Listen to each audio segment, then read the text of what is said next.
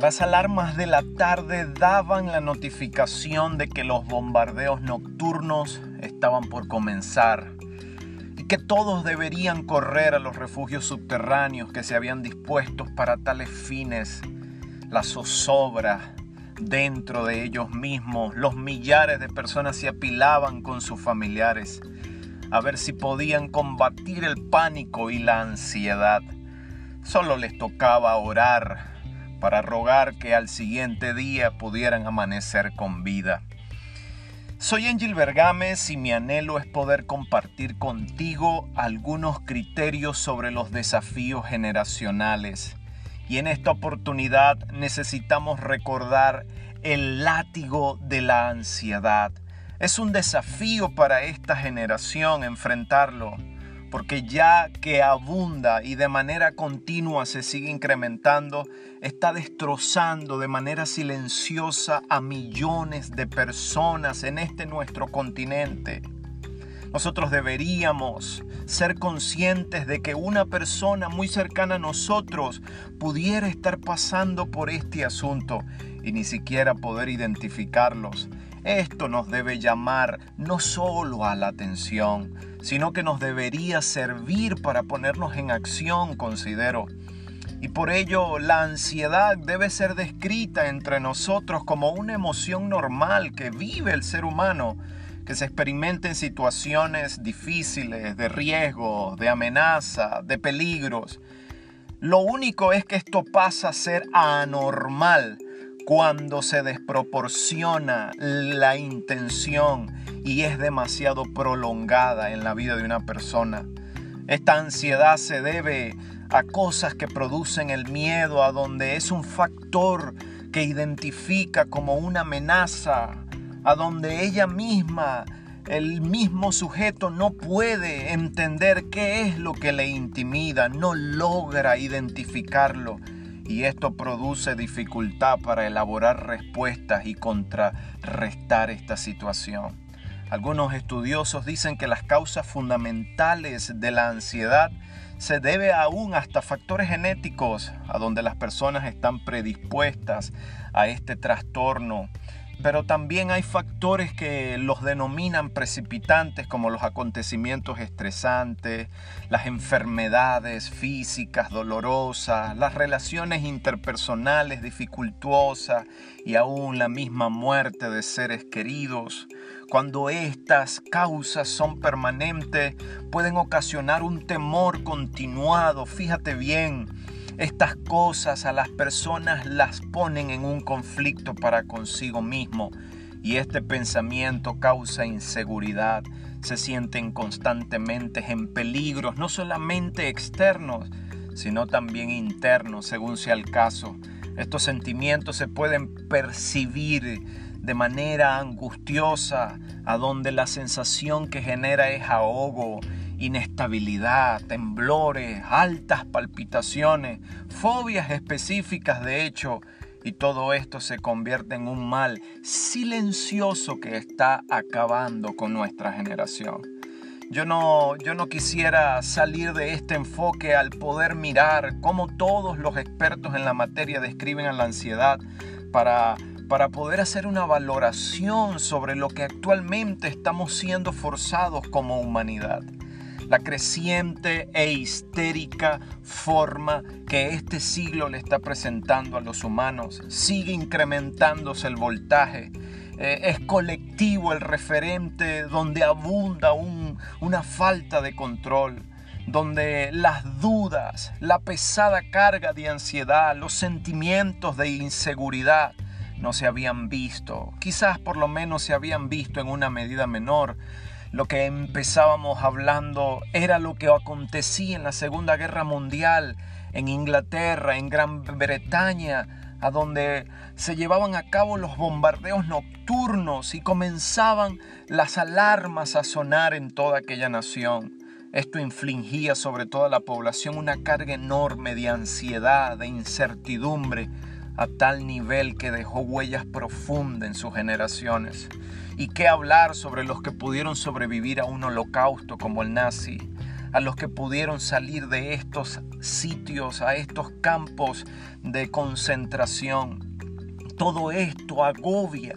Y hoy tenemos circunstancias en medio de la que está viviendo nuestros días que agobian al hombre, que lo llevan a los límites mentales, emocionales, a donde lo que se busca es quebrar así la capacidad de pensamiento, la capacidad de reflexión, así finalmente poder destituir, que, que sucumban ante los captores, ante sus ejecutores, que en este caso de la ansiedad todavía no se muestran y todavía son desconocidos.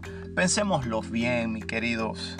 Estamos siendo sometidos a circunstancias extraordinarias que aunque no lo parezca en comparación con un holocausto, con una guerra mundial, en realidad se trata de un campo de concentración sin lágrimas, mucho más sigiloso, mucho más paulatino de lo que nadie había esperado. Estamos en medio de un laboratorio social donde los maestros del control oscuro nos están surgiendo en medio de estos días. ¿Qué es lo mejor para nosotros? A tal manera que nos dicen que el pánico y la inseguridad continuada es una constante fluctuación en la que estaremos nosotros expuestos al, al riesgo, a la exposición de patógenos, a la, a, la, a la bioseguridad excesiva para anular nuestro entendimiento y todo esto cause muerte. A la larga, esto termina rompiendo la identidad, termina degradando la dignidad, acaba progresivamente con la libertad de manera inconsciente y deja literalmente a la sociedad presente de esta generación en una cárcel sin lágrimas. Nosotros como generación estamos siendo presa de tales males. Mis queridos, estamos siendo presas de tantas tretas, de tantos productos planeados en laboratorio de control social. Deberíamos contar entonces con una agencia de luz, una agencia que pueda dar respuesta, que le permita generar por lo menos una medida de claridad, una medida de descanso, de esperanza, para que no sean presa del terror que se está sugiriendo en un caos convencional. Esa agencia debe manifestarse en la tierra en nuestros días. Esa agencia debe representar los intereses del reino de la luz. Esa agencia debe reportar una gestión para que la libertad desde su núcleo más primario se lleve a cabo y hablo del núcleo más primario, desde el mundo de pensamientos claros que tienen la capacidad de romper la ignorancia que se nos sugiere a cada momento. Tengo conciencia y ustedes también lo estoy seguro que ya el Señor había prevenido estos tiempos peligrosos. Lo que es más, también había definido quiénes los provocarían. Él dijo que serían traídos por hombres y mujeres amadores de sí mismos, que lo traerían personas sin afecto natural, que no tendrían ningún tipo de complicación en desgarrar a la humanidad entera con tal de que sus apetitos personales fuesen complacidos. Eso nos lo demostró los grandes emperadores del Imperio Romano, como lo venimos mencionando, Julio César, Tiberio, Nerón. Cada uno de ellos pudieron hacer desastres, acabar con ciudades enteras con tal de presentarse ante el mundo como los salvadores de ellos. Nosotros necesitamos hoy día, pienso, necesitamos la inmediata acción de una agencia de vida Queridos, necesitamos gente que tenga la capacidad de expresar luz. Y si tú estás oyendo este podcast es porque tú y yo somos participantes de iniciativas más altas que nuestros propios anhelos. Indica que somos participantes de esta agencia que el Rey del universo ha colocado en la tierra para que no siga escondida, sino que sea un faro de esperanza, de luz en medio de esta oscura ansiedad que está ocurriendo y que ataca a todos por igual. Yo pensando en ello revisaba a un experto en la materia que decía, cuando una persona está expuesta a la ansiedad de manera continuada, termina consumiéndola por completo. Pues lo que ocurre con los ansiosos es que la inseguridad, la incertidumbre, el desasosiego, la falta de identidad, todo su organismo está consumiendo todas las energías a fin de poder identificar en quién confiar, en quién creer, a qué aferrarse. Y allí una vida así no es sostenible porque termina colapsando. Ellos dicen que entre lo que se puede ayudar a ellos en estos niveles de ansiedad, dicen ellos, son los antidepresivos, las terapias para el manejo de la ansiedad en el marco de las asesorías, pero nosotros sabemos que hay formas activas en la vida de la fe en la vida de la certidumbre, que nosotros también podemos colaborar desde un hábitat de luz donde operamos en nuestro Rey, en nuestro Señor, que es Cristo, el resplandor de la vida. Solo debemos ponernos en acción.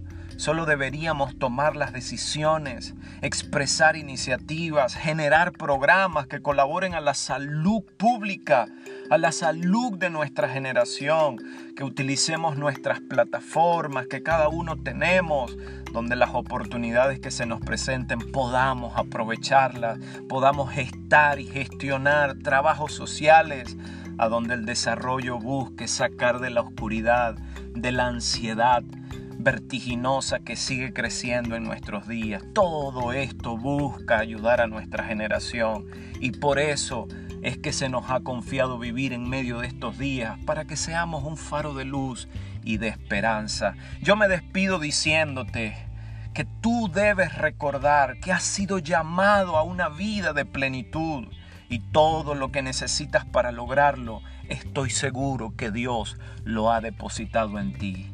Un abrazo para todos, esperamos seguir avanzando. Chao, chao.